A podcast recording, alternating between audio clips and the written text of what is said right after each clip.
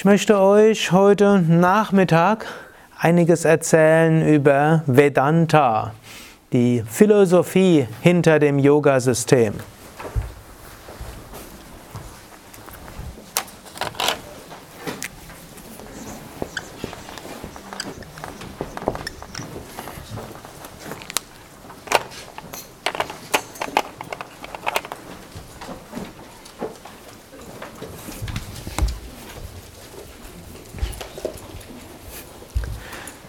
Yoga selbst heißt Einheit, wie ihr hoffentlich inzwischen wisst. Yoga heißt Harmonie. Yoga hat Wirkung auf so vielen verschiedenen Ebenen und in einem zweiten Vortrag, den ich mit euch haben werde, werde ich über die verschiedenen Ebenen sprechen, die verschiedenen Aspekte des Menschseins, wie Yoga auf all diese Aspekte des Menschseins wirkt. Ihr werdet auch hören, was das mit Gesundheit zu tun hat, was das mit Spiritualität zu tun hat, was es mit psychischem Gleichgewicht zu tun hat. Yoga ist ein breites Gebiet und Yoga kann durchaus auch auf unterschiedlichen Philosophien beruhen. Yoga in Indien ist religions- und philosophieübergreifend. Es gibt buddhistischen Yoga, zum Beispiel tibetischen Yoga. Und auch Buddha selbst hat letztlich ein Yoga-System entwickelt. Das auch lange Zeit so genannt wurde. Es gibt Sikhistischen Yoga, manche von euch kennen Kundalini Yoga nach Yogi Bhajan, 3HO beruht auf Sikh. Es gibt Yoga auf dem Taoismus beruhend, manche haben von Tao Yoga gehört. Es gibt hm, Yoga ohne eine konkrete Weltanschauung und ohne eine konkrete Religion. Es gibt auch in Indien die sogenannte Vaiseshika, das ist so eine materialistische Philosophie, bei dort wird Yoga geübt. Es gibt äh, Yoga in verschiedensten Kontexten. Hm, Yoga ist eben hauptsächlich eine Praxis, mit der wir äh, üben. Gut, und jetzt wir hier sind jetzt nicht nur eine Yoga-Tradition, wir sind auch eine Yoga-Vedanta-Tradition. Das heißt also, zum einen, wir üben die Yoga-Praktiken, aber es steckt auch eine bestimmte Philosophie dort hinter und das ist eben Vedanta. Und diese Vedanta ist auch eine der Philosophien hinter dem Jnana-Yoga. Ihr werdet im Laufe der Wochen auch noch eine zweite Philosophie kennenlernen, die hinter dem Yoga stehen kann und die auch in unserer Tradition dabei ist. Das ist eben die tantrische Philosophie, Tantra, die äh, ähnlich ist, aber vielleicht vom Akzent her hm, die Sachen etwas anders sieht als im Vedanta. Letztlich muss man immer wissen, im Yoga heißt es, die höchste Wahrheit ist nicht wirklich intellektuell begreifbar, sie ist nicht wirklich in Worte zu fassen und sie, man muss sie erfahren und wer sie erfährt, der kann wiederum nicht wirklich gut darüber sprechen vielleicht jetzt nicht die beste Einleitung über einen Philosophievortrag, wo ich euch als nächstes mit vielen Worten eine Philosophie nahebringen will. Hm? Hm? Aber hm, es ist trotzdem hilfreich, eine Philosophie zu haben, weil sie so etwas ist wie ein, hm, ja, ein Modell. Ein Modell, welches eure Erfahrungen beschreiben kann, die ihr macht, wenn ihr Yoga macht. Ein Modell, die zeigen kann, was gilt es als nächstes zu tun. Und ein Modell, das einem helfen kann, auch Entscheidungen zu treffen.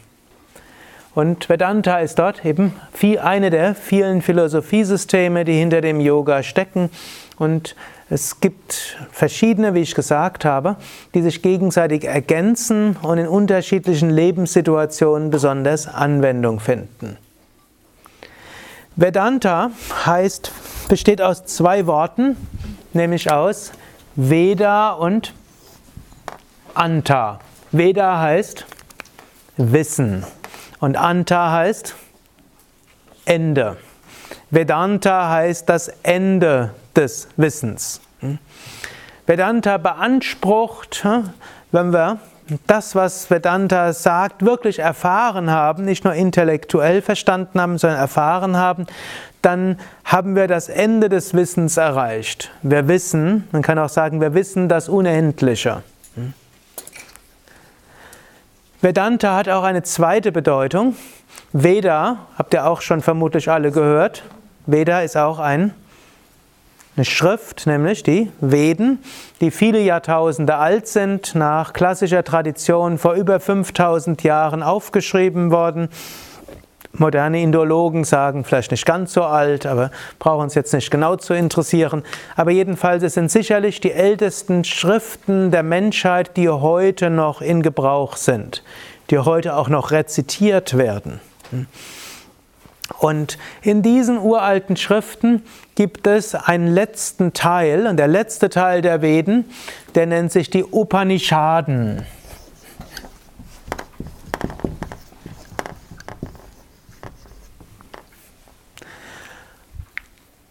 Die Veden haben verschiedene Teile. Im Laufe der Ausbildung lernt ihr da nochmal so ein bisschen mehr kennen. Und der letzte Teil der Veden ist der philosophische Teil, die Upanishaden. Und diese Upanishaden sind die Grundlage eben für Vedanta. Deshalb kann man auch sagen, Vedanta bezieht sich auf den letzten Teil der Veden. Upanishad hat zwei Bedeutungen. Sanskrit ist eine sehr vielschichtige Sprache. Upanishad heißt zum einen zu Füßen sitzen. Hm? Kommt von Pa und das ist Fuß. Und Upanishaden zu Füßen sitzen des Lehrers. Upanishaden sind meist geschrieben als Dialog zwischen Schüler und Lehrer. Upanishad hat eine andere Bedeutung, geheim. Hm? Manchmal die Frage, Upanishad geheim.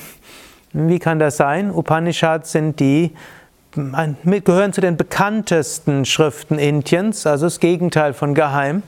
Trotzdem gelten sie als geheim, weil es nicht ganz so einfach sie zu verstehen. Wenn ihr einen Upanishaden lest, und wir haben ja im Yoga Vidya Verlag so die elf klassischen Upanishaden rausgegeben, hm, eine alten Übersetzung, und wenn ihr die so allein lest, ist nicht ganz so eingängig und braucht etwas Erläuterung. Und die Upanishaden sind geschrieben als Zwiegespräch zwischen Lehrer und Schüler. Der Schüler kommt zum Meister und stellt dem Meister große Fragen. Gut, Schüler kommen zum Meister und stellen die verschiedensten Fragen. Ich war eine Weile auch Übersetzer beim Same Vishnu, habe bei Hunderten von Konsultationen mit übersetzt. Und kamen die Menschen auch mit, damit fragten, ja, ich habe Rückenprobleme, was kann ich machen? Ich habe Partnerprobleme, was kann ich machen? Ich habe Stress bei der Arbeit, was kann ich machen? In der Meditation geht es nicht ganz so gut, was kann ich machen? Meine Knie tun der Meditation weh, was kann ich machen? Hm, und so weiter. Also viele Fragen. Hm. Die Schüler der Upanishaden haben tiefere Fragen gestellt. Fragen gestellt wie, Meister, zeige mir das, nach dessen Erkenntnis alles erkannt ist. Zeige mir das, nach dessen Erfahrung alle Wünsche erfüllt sind. Zeige mir, wie ich Unsterblichkeit erreichen kann. Hm? Das sind doch Fragen, oder? Hm? Bitte? Da muss man über die Wortwahl nachdenken. Hm, muss man sogar über die Wortwahl nachdenken, ja. Und die Meister damals waren aber auch nicht so auskunftsfreudig.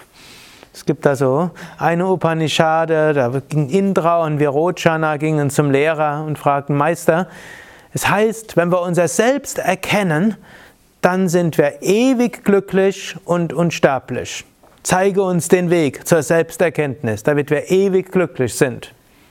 Und der Lehrer, Prajapati, schaute sie etwas äh, musternd an und sagte, bleibt mal erstmal 24 Jahre hier im Ashram hm, und kümmert euch um hm, die Landwirtschaft und dass alles sauber ist und könnt ruhig meditieren. So in 24 Jahren erzähle ich euch weiter.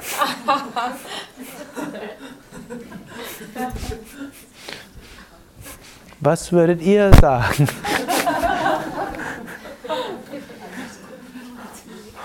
Oder es gibt eine andere Geschichte. Hm?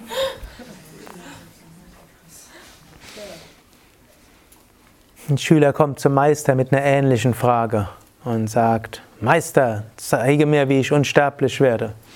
Der Meister hatte gerade einen anderen Schüler gehabt, der ist einige Jahre in die Lehre gegangen und er hat ihm zum Abschluss so ein, so ein paar Kühe gegeben.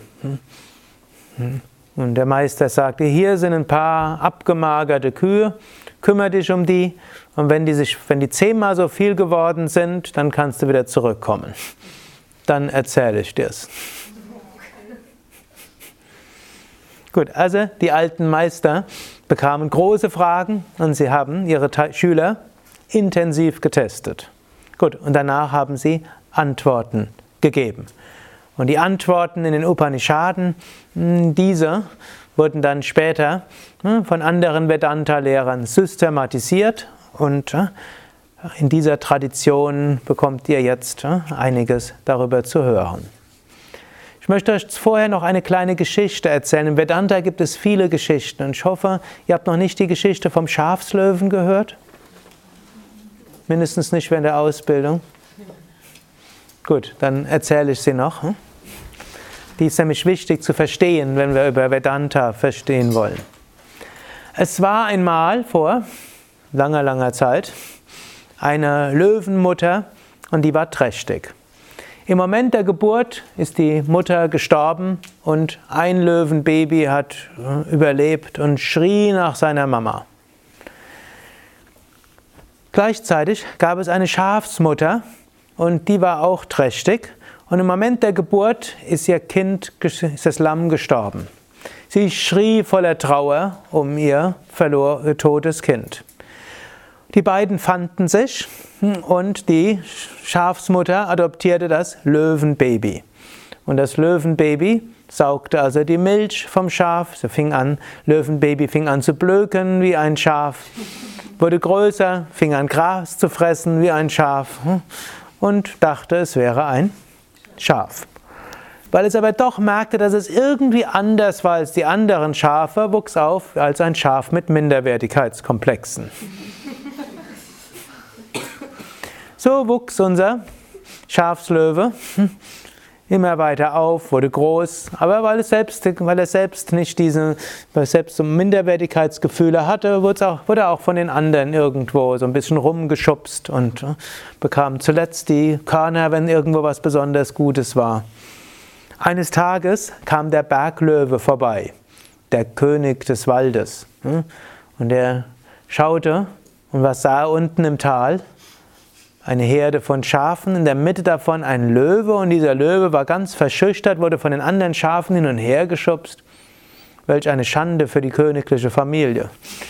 Er rannte dort runter und die Schafe stoben in alle Richtungen davon. Unser Berglöwe hat aber nur Augen für den Schafslöwen. Er sprang auf ihn zu, nahm ihn am Schlawitschen und fragte ihn, was machst du hier? sagte unser Schafslöwe, Bäh, bäh, bäh, bitte mache mir nichts, ich bin der einzige Sohn meiner Mutter. Wo ist denn deine Mutter? Die rennt da hinten, aber die kriegst du nicht mehr. Da hinten, da ist doch ein Schaf. Bäh, bäh, bäh, natürlich. Ne? Aber du bist doch kein Schaf, du bist ein Löwe. Bäh, bäh, bäh, ich bin ein Schaf. Nein, du bist kein Schaf, du bist ein Löwe. Bäh, bäh, bäh, ich glaub dir ja alles, aber bitte lass mich in Ruhe du bist ein Löwe und ich werde dir das beweisen. Und dann nahm unser Berglöwe, unseren Schafslöwen am Nackenfell, schleifte ihn zu einem See und sagte ihm, jetzt schau, was siehst du? Ah, ich sehe gar nichts. Mach doch bitte die Augen auf, ich tue dir schon nichts. Was siehst du jetzt? Ich sehe nur Wellen. Du schnaufst zu viel. Du musst ruhiger atmen. Einatmen, Bauch hinaus, ausatmen, Bauch hinein, atmen drei bis vier Sekunden lang ein, drei bis vier Sekunden lang aus. Was siehst du jetzt? Ich sehe dich zweimal. Und der Berglöwe lächelte gütig und sagte, schau mal genauer hin und dreh mal deinen Kopf. Und der Schafslöwe schaute unseren Berglöwen verwundert an. Hm? Und der Berglöwe lächelte und sagte, Tatvam Asi, das bist du. Und unser Schafslöwe erkannte, Aham Simhasmi, ich bin dieser Löwe. Und brüllte zum ersten Mal in seinem Leben wie ein Löwe und hatte niemals mehr Angst vor irgendetwas. Gut, das ist die Geschichte von uns allen. Hm? Wir denken, wir sind, hm? heißen sowieso, wir haben die in die Persönlichkeit, wir können das und das, wir können das und das nicht und wir sind beschränkt auf diesem und jenem.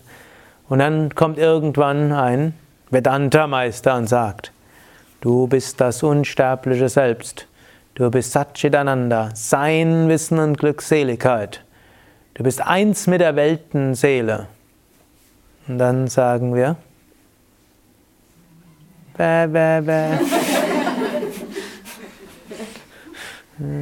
Ich heiße sowieso, ich bin sowieso, ich habe die in die Fähigkeiten, die in die Talente und das und das gelingt nicht. Außerdem tun mir die Knie weh, außerdem kann ich nicht mehr richtig sitzen, außerdem.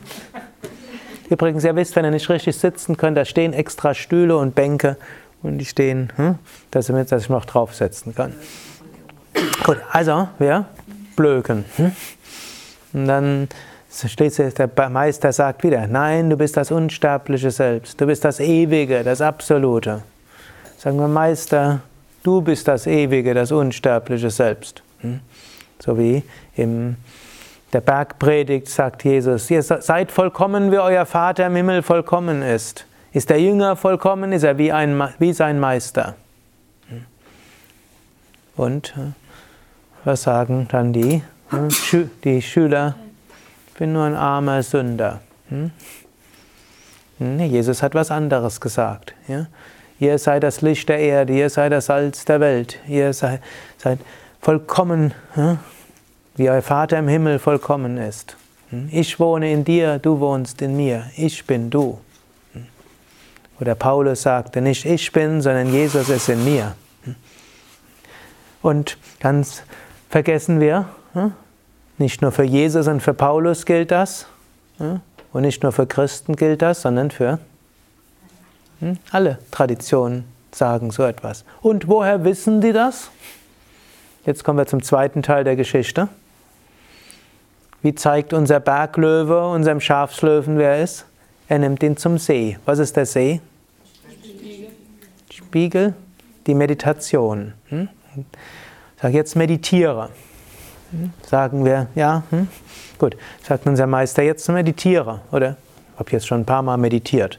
Kann man euch fragen, ja, was, was erfährst du in der Meditation?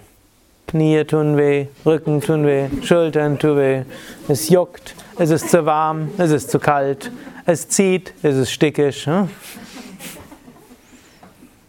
Dann sagt der Meister, gut, übe jeden Tag Asanas. Wenn du Asanas übst, wird dein Körper stärker, Rückenmuskeln stärker, tut der Rücken nicht mehr weh, Hüften werden flexibel, tun die Knie nicht mehr weh. Du lernst auch, dich etwas unabhängig davon zu machen. Es spielt keine Rolle, ob es 5 Grad wärmer oder kälter ist. Hm? Asanas hm? helfen, dass man dort beständig wird. Im Patanjali Yoga Sutra steht unter anderem, Asanas helfen, dass man frei wird von Dvandvas, hm? von den Gegensatzpaaren, Hitze, Kälte und so weiter. Man wird einfach ruhiger und gelassener, auch körperlich schon. Gut, dann können wir gut sitzen, fragt der Lehrer. Was siehst du jetzt? Ich sehe so viele Gedankenwellen. Ich denke an das, was ich gestern gemacht habe, was ich morgen machen könnte, was ich besser nicht gemacht hätte, was ich hoffentlich bald vermeiden kann, was andere gemacht haben, was andere denken, was ich gemacht habe, was andere über mich sprechen, was ich gemacht haben könnte. Ich, was ich machen könnte, statt hier zu sitzen und zu meditieren. Und so weiter und so weiter. Dann sagt der Meister, über Pranayama.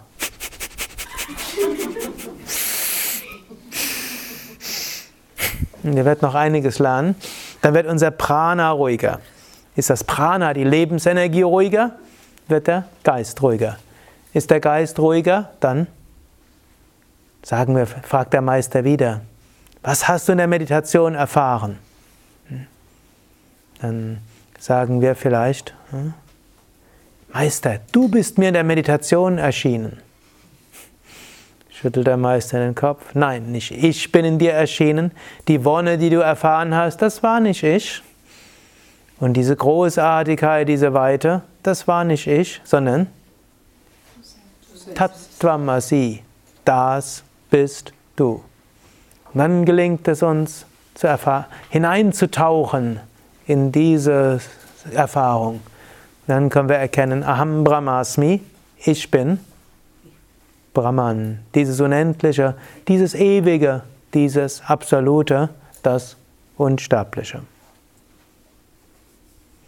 Aus der Meditation kommt letztlich diese ganze Philosophie, aus dem Überbewusstsein heraus, wo wir uns erfahren als die Weltenseele, wo wir die Grenzen von Körper, von Psyche transzendieren und uns selbst erfahren als eins mit dem Unendlichen. Und aus dieser Erfahrung heraus, wenn man dann wieder zurückkommt in die normale Welt, hm, dann wird man wieder genauso die Welt sehen wie vorher, nur man weiß, hinter der gesamten Welt ist ein ewiges, unendliches und absolute. Und alles andere ist eine Manifestation davon.